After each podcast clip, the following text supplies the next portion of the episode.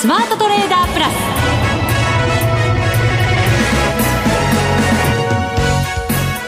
全国のリスナーの皆さんこんにちは。内田まさです。この時間はザ・スマートトレーダープラスをお送りしていきます。まずはこの方にご登場いただきましょう。国際テクニカルアナリスト福永博之さんです。こんにちは。よろしくお願いします。よろしくお願いいたします。お願いしますえー、今日は日経平均200円を超える上げ幅、はい、まあ、この数字を見ると強かったなっていう印象ですが。いや本当そうですよね、えー、まあ、200円以上上昇した日をですね遡ってみますと、はい。えー、なんと5月の8日。この日は実は、はい、450円ほどプラスで終えた日なんですけど、はい、そこまで遡らないとっていうところなんですよね。そのあたりってあれでしたっけ？フランスの大統領選とかそんなその通り。あたりですよね。ねあの週末の土曜日日曜日でしたかね、あの7日の日に、えー、マクロン氏がまあ決選投票でもうあの6割以上の得票率で、まあ、勝利するであろうっていうのがまあ伝わってきてですね、はい、で日経金株価は大幅高でスタートしたっていうのがまあその日だったんですね。そうですよね。為替なんかもあの窓開けて上昇したっていう通貨もありましたからね。そうですよね、えー、なので、まあ、そこまで遡ってっていうのがまあ200円以上の上昇した日ということになるんですね。ですから、まあ、この時は、あの、200円以上、まあ、450円上がってですね、実はその後、まあちょっと伸び悩んでるっていう状況にはなってるんですけど、さあ果たして明日の週末、ね、もう2万円まであといくらですか ?140 円ぐらいですからね。そうですね、140円ですね。ね、うん、なので、まあ今日はあの、終値が結構03銭ということで、切りが良くて、比較的切りが良くてあの分かりやすいので。ゼロ三線が比較的。いやいやもう切り捨ててもほらあまり変わらないかなみたいな、まあ、大体みたいな。大体はい、はい、でも140円と、はい、いうことなので、まあ、今晩海外市場が上昇してですよ。終わってくれたりなんかすると先物がまあ2万円乗せてまたね帰ってくるってことも考えられなくないですからね。期待してます？いや、それはちょっと見たいのは見たいですよね。できれば。できれば、はい、行きますかね。いや、行ってほしい人たくさんいるんじゃないですか。でね、でもそうするとね、やっぱりあの、まあ、内田さんの気持ちはどうかわかりませんけど、ちょっとやっぱり、あ、やっぱりちょっと一旦売っとこうかなっていう人もね、そうですよね。出てくるでしょうから。今ね、はい、福永さんのね、腹の中ではどんなことを考えてるのかをね今一生懸命探ろうとしてるわけですよ。内田さんのそのラジオでお伝えできない内田さんの目が怖い。じーっと見てますからね福永さんのことをね。本当にね、はい、もう本当先生に怒られる子供みたいな感じになってます、ね、いえいえいえ、はい、この後のコーナーでもズバッと、はい、ズバッと、はい、本音で本音ですよ。はい、いつも本音でございます。よろしくお願いいたします。そして先週に引き続きましてトレードステーション特集を今回もお送りしてまいります。今日はですね実践編ということで、はい、マネック証券の楊さんとザ・マネーから引き続き B コミさんこと坂本慎太郎さんにもご登場いただきまして。いいですね。そうなんです、トレードステーションはこんなに使える実践トレステ活用法を伺っていこうと思います。それは楽しみですね。そうですね。B コミさん、実際に使われてますからね、え。ー、どんなふうに使ってるのかとっても参考になると思いますので、そうですね。はい、はい、ぜひ皆さんにお聞きいただきたいなと思います、はい、さあそれでは番組進めていきましょう。この番組を盛り上げていただくのはリスナーの皆様です。プラスになるトレーダーになるために必要なテクニック心構えなどを今日も身につけましょう。どうぞ最後まで番組にお付き合いください。この番組はマネックス証券の提供でお送りします。スマートトレーダー計画。よーいドン。それではここからは福永さんに足元の為替株式市場について分析していただきましょう。改めて日経平均終値が19,860円飛び3銭、209円46銭高でした。ほぼ今日のまあ高値に近いところで引けた格好になります。ただし、出来高が17億3800万株、売買代金2兆4665億円。これだけ上がったのに対してはちょっと物足りないかなって感じがしたくもないんですけどね。まあそうですよね。はい。まああの、いろんなところの報道を見てますと、あの、昨日のニューヨークはですね、あの、弱かったですね。マイナスで終えていて、はい、で、なおかつ出た経済指標もですね、あの、まあ、住宅関連の指標だとか、あとは、あの、他の経済指標も出てましたけども、その辺も全部弱くて、はい、予想に届かなかったんですよね。まあ、ところがですね、あの、朝方、あの、法人企業統計ですね、1、3月期のデータが出まして、まあ、そこでちょっと、こう、話題に上ったのが、あの、設備投資なんですね。はい、で、これが、まあ、前回と比較して、まあ、今回もあの、プラスで、えー、終えたと。ですから、2期連続での、あの、増加になったっていうことがあってですね、設備投資がなんで、まあ、注目されるかというと、えー、まあ、やっぱり設備投資ってほら、半年先だとかね、もうちょっと先を見て、あの、いろいろお金を、こう、まあ、投資してですね、投資っていうのは、あの、それこそ設備投資ですから、機械をリプレイスしたり、はい、あるいは機械を増やしたり、あるいは工場の、まあ、システムをこう、いいものに変えたりだとか、うん、まあ、要は中長期的な見通しで、あの、お金をこうかけるというのが、この設備投資関連の、支出の、その、まあ、えー、ポイントなんですよね。はい。はい。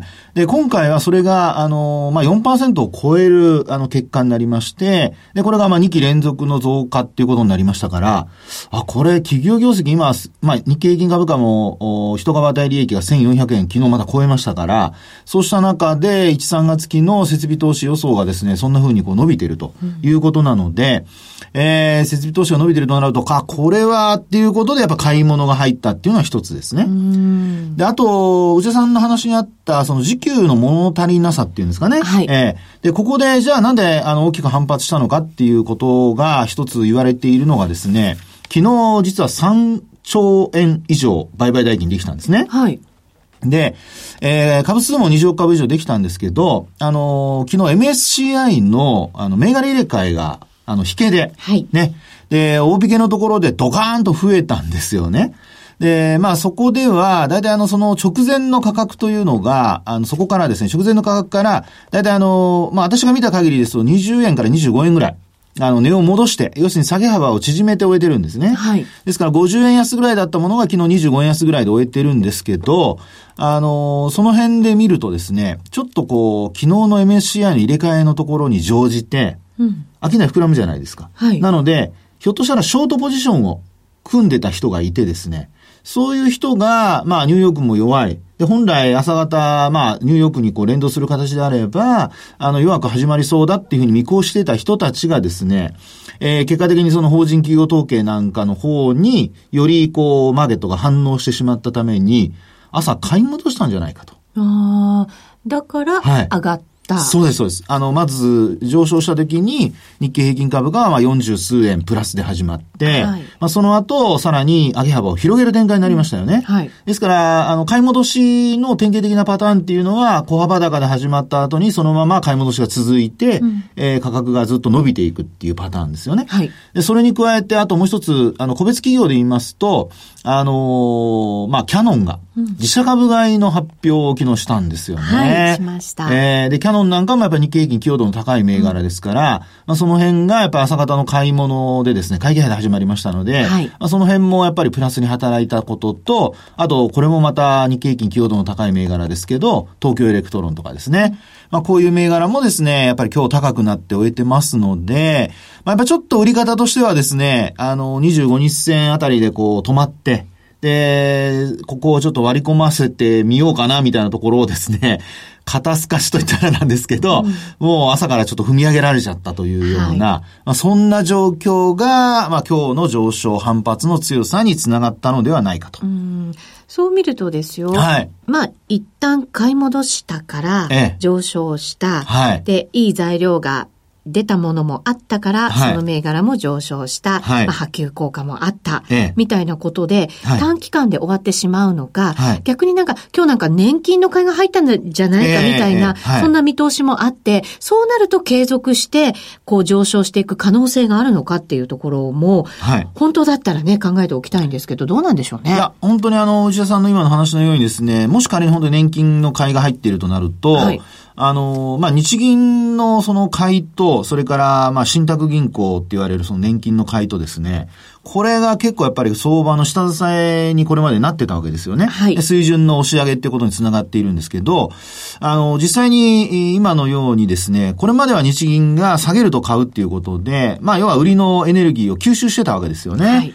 で、それに加えて今度は、もし外国人投資家が上値を買わなくても、年金が上値を買うっていう話に仮になった場合、うん、これは、ですから、いわゆるその、見直し買いっていうやつですよね。はい。はい。これまではなかなかその業績に対する自信が持てなくて、あるいは円高へのこうプレッシャーもあってですね、なかなかこう本気で買えなかったところが、まあ、あの法人企業統計の結果だけで本当にそこまで変わったのかどうかわかりませんけど、あの、6月1日という日付の変更もあってですね、うん、あの、資金を動かしやす、動かしやすくなったっていうね、はい。まあ、そういう部分もあってですね、ひょっとすると、えー、買いを入れたのではないかっていうようなことは考えられると思いますよね。うん、ですので、今ちょっとちらっとお話したやっぱ為替の部分ですよね。はい、今日はあの、日中111円割ってる時間がずっと長くてですね。ね、あの、はい、時々111円に乗せるんですけど、はい、なかなか上に上がれず、また押し返されて、ただ、下にすごい下がっていくっていう感じもなくなってきたような感じがしますね。ね、本当そうですよね。ええ、先ほどあの、冒頭でアメリカの経済指標が悪かったって話しましたけど、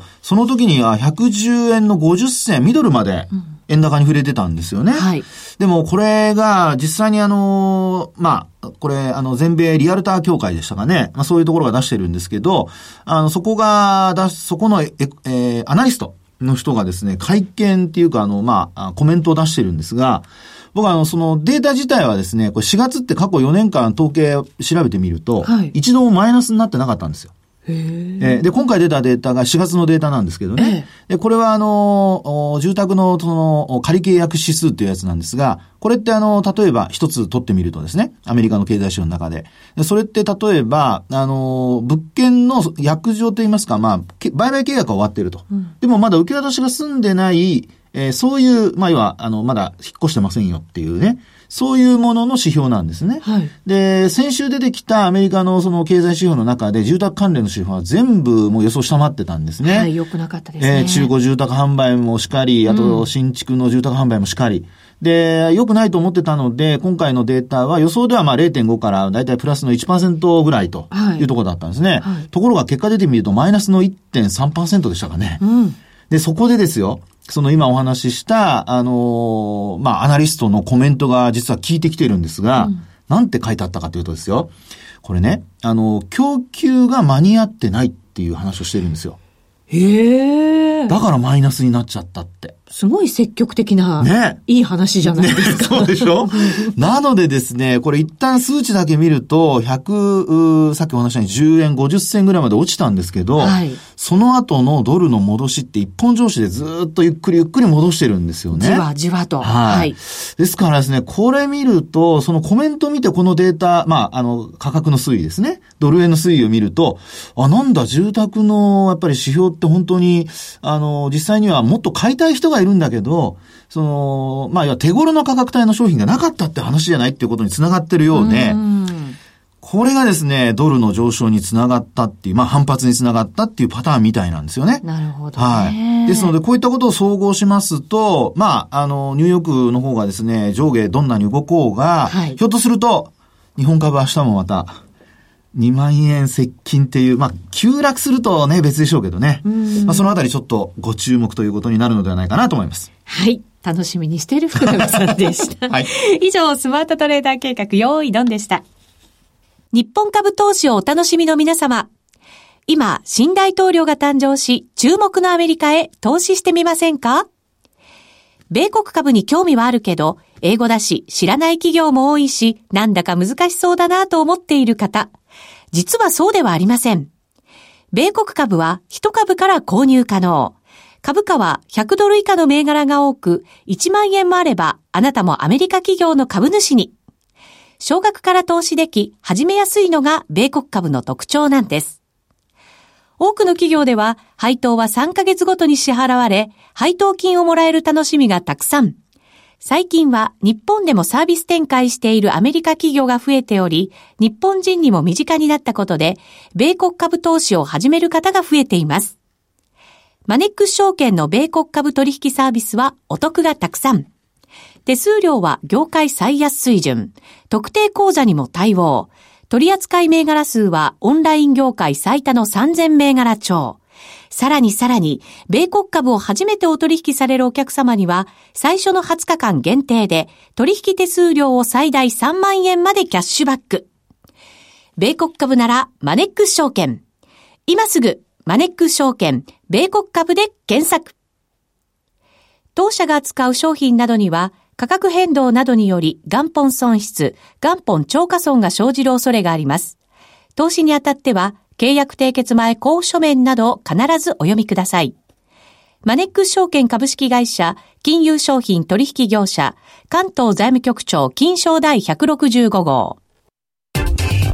みんなで参加、今週のミッション。さあ、このコーナー、先週に引き続きまして、こんなに使える実践トレステ活用法ということで、トレステの特集お送りしてまいりたいと思います。それでは、ここから加わってくださるお二方、ご紹介しましょう。まずは、B コミさんこと、心トレード研究所の坂本慎太郎さんです。よろしくお願いいたします。よろしくお願いします。お願いします。スタジオをはしごしてくださるので、大活躍、よろしくお願いします。お願いします。そしてもう一方、マネックス証券トレードステーション推進室の楊千恵子さんです。こんにちは。こんにちは。よろしくお願いします。先週に引き続き、りょうさんにもお越しいただきました。えっと、トレーステ、トレードステーションの、えー、特集ということなんですが、このトレードステーション、はい、セミナーも、ようさんすごい積極的にやってらっしゃいますよね。そうですね。あの、はい、セミナーと、あと勉強会というのを定期的に、月に何回ほど、何回かやっておりまして、はい。あの、初級者や、あの、中級者クラスというふうに、うん、あの、なんですかねできるものによってこう、はい、分けておりますのでこうお客様に合ったもので選んでいただければ。なんかクラス分けされてるって感じですね。いやいやいや、段階を踏んでね。段階を踏んでね。上級者に向かっていけるってことですよ。福永さん。いやいやいやいや、クラス分けってちゃまずかったです階段をね、階段をね。一歩ずつ踏み外すことなく、ね、進んでいくのが重要なんですから。そうか、人生と同じだ。そうですよ。福永さんみたいに段飛びとかしませんから。いやいやいや、そんな。昨日の夜もあの、坂本さんにやってらっしゃるんですよね。やっていただいて。昨日の夜はですね、えっと、マエックさんで全、大きなセミナーをやった時にですね、えー、まあちょっと時間が短かったとか、もっと詳しくとか、はい、えー、まあ僕もずっと使ってるので、だんだんこう使いこなせているので、セミナー初めてやってからもう1年弱経ってますので、あまあ総集編みたいな形で、今こう使ってるよっていう話をですね、えー、まあオンデマンドで多分その模様も多分今後公開されるんですよね。はい。はい。なのでそちらの方もね、はい、今日気になったら見ていただければいいかなと思います。はい。えそちらもご覧いただくとして、こちらの番組でもですね、はい、コミさんにどんな使い方をしているのか、あの、教えていただこうかなと思うんですが、トレードステーションだから使い始めてもう1年ぐらい経ったってことですよね。そうですね。ぐらいですかね。はい。やっぱりこう、使いこなしてきて、あの、こんな風に使っていく方がいいんじゃないかなっていうのって、なんとなくこう、整理できてきましたか？そうですね。で、まだまだ極めたところまでは行ってないんですよ。これ極めると多分自動ワイヤーまで行くので、はい、まあ、全然そこまでは行ってないんですけど、でもまあ、有効なツールとか、他社にないえー、ツールの使い方がやっぱできるので、はい、それは積極的に僕は使うべきだと思ってるんですね。はい、はいえー、今日はですね、ビーコミさんが資料もご用意くださいましたので、番組ホームページでご覧いただくことができますので、うん、ぜひそちらも参考になさってください。ね、はい。そのトレステを極めるには、はい、ということで、タイプ別ですか？さっき、先ほど、えー、段階的に、あの、まあ、慣れていきましょうっていう話がまああったんですけど、はい、えー、まあ多分最初が、とつきがやっぱりなかなかね、難しいかなと思うんですけど。たくさん機能がありますからね。はいで、それで、まあ、ちょっとタイプ別に分類してみたんですよ。人間、こう、あ最初にこう、機械とかね、えー、使うときって2タイプに分かれていて、はい、でこれ、まあ、日常生活に当てはめるんですけど、あの、説明書を、あの、まずちゃんと読み込んでから、まあその、使い始める人と、とりあえず使っちゃおうっていう方だと思うんですけど、うっち絶対あれでしょ。とりあえず使うでしょ。絶対読まないでしょ。な、な、なんで答えを先に言うんですか？私の何を知ってるっていうの？イメージ、福永さんは多分、あの、ちゃんとね、読んでから、読んでから伝えるものなんですけど、私も絶対そう思います。いやいや、僕ね、ごめんなさい。意外と B 型なんでね。パッと見た瞬間、とっつきにくかろうがなんだろうが、とりあえず触りますね。本当ですか、はい、まあでも分類しときましょうよ。そうですね。じゃあ僕読む派で。はい。ありがとうございます。はい。まあ、その二つ分かれて、まあ説明書をね、読み込む人はもう一つずつ機能を使ってみて、でそれで、まあ、あの、だんだん慣れていくというのがいいんですけど、まあ、ウッチーみたいに、とりあえず使ってみる派はですね、あの、並行してね、えー、まあ、ちょこちょこ使いながら、あ、こういうことができるんだっていうのを使いながら慣れていくとね、案外手っつきやすいんじゃないかなと思いますと、確かに。いろいろなんか同時に使ってみたくなりますよね。あれもこれも目移りしちゃうタイプですけどね。次々忘れちゃダメなんですよ。そこで覚えとかないとね。そうですね。あと大事なのはですね、はい、シンプルな設定でまずやりましょうと、うん、やっぱりこだわっちゃうじゃないですか。最初からこうしたいとか、はい、もうこの画面にここに置きたいとか、うん、それをなんか綺麗にこう設定するだけで疲れちゃいますよね、これね。はい。私あの、こう見えても A 型なんで、きっちりやりたいタイプなんですよ。ちょっととっつき方がだいぶ違いますね。A 型とは。でもね、本当に機能たくさんありますから、本当はシンプルなものでスタートして、うん、それから使いこなしてきたら充実さらにさせていくっていうやり方の方がいいと。そうですね。まあ、まず基本的にやって慣れてからね、カスタマイズをしましょうというところですね。はい。ビーコミさん結構カスタマイズさせてるんですか？いや、まだまだですよ、でも。うん、僕は直感的に使う方なんで、やっぱりその、一回使い始めると、その、それをそのまま使っちゃうっていう方が多いんですけど、うん、まあでも何何らかのその、まあ、モニターを、はい、動かす時とかに、あ、こういう使い方できたねっていうのを、まあ、後々、うん深くなってきたかなと最近使いながら分かってくることもね、はい、まあ、そっちのがきっとほとんどなんでしょうね。そうですね。あの、実感がこう伴ってくると、やっぱ記憶にも残りますからね。はい、その辺はやっぱり、あの、判、判断力にもつながるので、特にトレードは。そうですね。なんか瞬時に判断しなきゃいけない場合も多いじゃないですか。損切る場合もそうだしエントリーする場合もそうだし、だからこそなんですよね。やっぱり使いこなす必要がね、あるんでしょうけれども、なんか最近ハマってる使い方があるんですか？そうそう。最近はですね、えっと、まあ、この僕よく使ってる機能2つありまして、はい、まあ、レーダースクリーンと、まあ、ホットリストというのを2つよく使っているんですけど、はい、まあ、これでですね、えー、まあ、まずレーダースクリーンとはどういうのかというと、まあ、自分でそのポートフォリオを登録して、うん、でそこにですね、えー、テクニカル仕様ですとかを入れてですね、200種類ぐらいね、入れれるんですけど、はい、で、これが2000銘柄入るんですね。はい、で、これをですね、えー、相当してですね、あの、ランキング形式にできちゃうんですよ。うん。これ、すごいスピードでできるんですよね、洋さん。確かね。並べ替えがね。はい、あの瞬時。瞬時。瞬時。これ、他社さんのツールだとこれ50銘柄しか入んなかったりするんですよ。で、ランキングに並べるときは、そのページが変わっちゃうんで、うん、一、もう一目で見れないんですね。なので、それだけでも、このトレードステーションを使う価値というのはあるんですうん。やっぱりすごいですか、他のものと比べると。そうですね。使い勝手が、というか、使える、その、機能がものすごい多いですね。で、カスタマイズ性がかなり高いと。はい、いうのがこれの魅力ですね。で、それをですね、この、よく皆さん、えー、業種別の騰落率ランキングって見られると思うんですけど、はい、まあ今日お金の流れをまあ把握するときに見るんですけど、えー、あ今日は例えば今日でしたら、えっ、ー、と、えー、電力ガス業がね、うん、えー、一番まああの上がってたんですけど、はい、まあその中でそのどういう銘柄が上がってるのかなと。いうふうに、まあ、たくさんありますもんね。うん。そこにどこにお金が来てるのかなっていうのを見て、ええ、で、それを見るためにですね、この、ホットリストという、機能を使うんですね。はい、でそうすると、その相当ができるんですよ。電力ガス業だけのまあ相当ができて、でこう並並んでいると。はい、でまあ、この,、まあ、あのホームページに上がっている図はですね、まあ、こう見ると、えー、EDEX と F1 っていうのがまあ上がってるんですけど、うん、えー、まあ、これはあれですね、えー、バイオマスとかの発電をしているところにお金が入っているっていうのが、なんとなくわかると。ああ、なるほど。うん、そっか、業種で今日はこれ高いよねってね、わかりますけど、でも、その中でも、こう細分化していて、うん、その電力、ガスの中でも一体どんなものが物色されているのかということが、はい、これで一目瞭然になるんですね。そうなんですよ。だこれをね、合わせて使うと、えー、うん、まあ、そのお金の流れをしっかりね、銘柄までブレイクダウンして把握することができると。で非常にここはね、おすすめですね。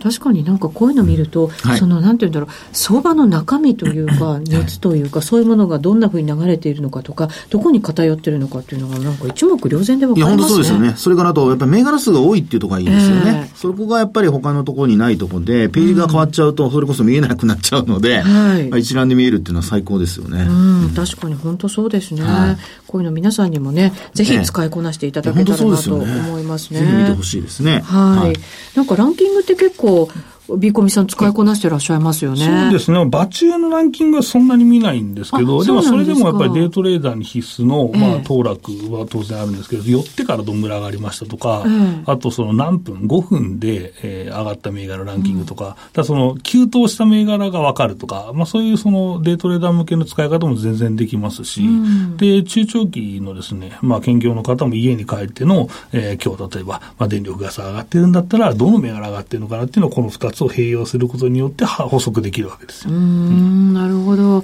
なんかあの、短期トレーダーのためのツールかなって前思ってたんですけど、うん、これってまあもちろんそういう一面もあるんでしょうけれど、また中長期の方々にもうまく使っていただけるように仕上がってるんですね。そうなんですよね。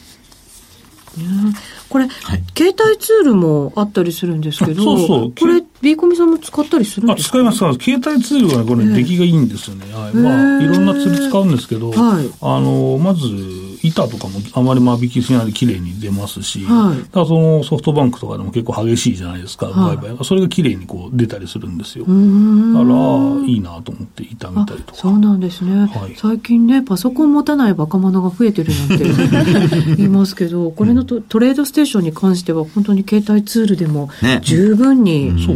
ね、あと、1台しかパソコンがない人とかいるじゃないですか。で、もうちょっと画面足りないなと思ったら、そのモバイルも一緒に、まあ、どっちもどっちかしか出せないんですけど、はい、その、まあ、あの、両方の画面が見れるので、うん、だから一つ画面が増えることになるんですね。だからタブレットとかで、このモバイルツールを開けていただくと、あの、画面が増える。効果があります、じゃあ、なんか何枚も何枚もスクリーンを、そう。ね、はい、準備しなくても。そうです、そうです。ね。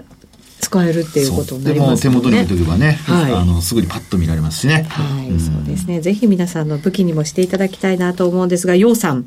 はい。現在、プレゼントキャンペーンが始まってますよね。はい、そうです。はい。待ってました。はい。先週もちょっと、あの、お知らせさせていただきましたが、はい、4K のモニターと、うん、アーロンのチェアが当たるキャンペーンがこれはすごいですよ、はい、自分で買うのは大変ですけど、もらえるんだったらぜひもらいたいですよね。ぜひもらいたい。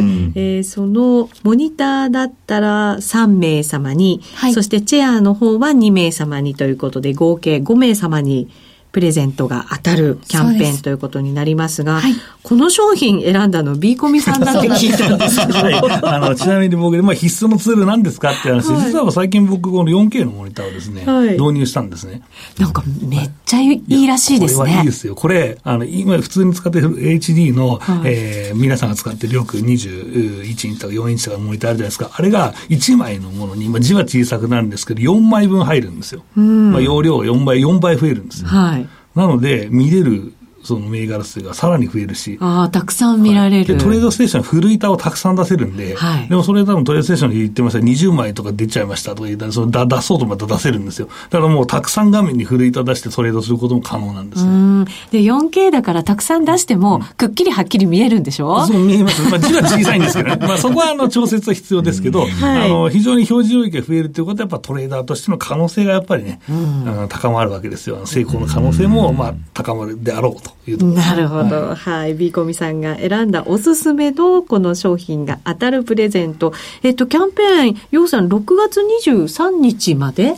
そうですね。金曜日まで。はい。はい。えっと、トレードステーションの手数料が、はい、えっと、今もうすごい安くなりまして、最低手数料は50円からとなっていますので、はい、ぜひこの機会に始めてみてはいかがでしょうか。ビさん、50円50円安いですね。あの、驚きですよね。驚きですよ。だからちょっとね、今日は売買しない日にちょっと玉の調整をして、まあちょっともうちょっと買おうかなっていう時もですね、はい、ちょっとね、買えるんで、いいですよね、はい。はい。詳しくはですね、ぜひトレステで検索していただいて、ご応募いただきたいと思います。今日はビーコミさん、ヨンさんにお越しいただきました。ありがとうございました。ありがとうございました。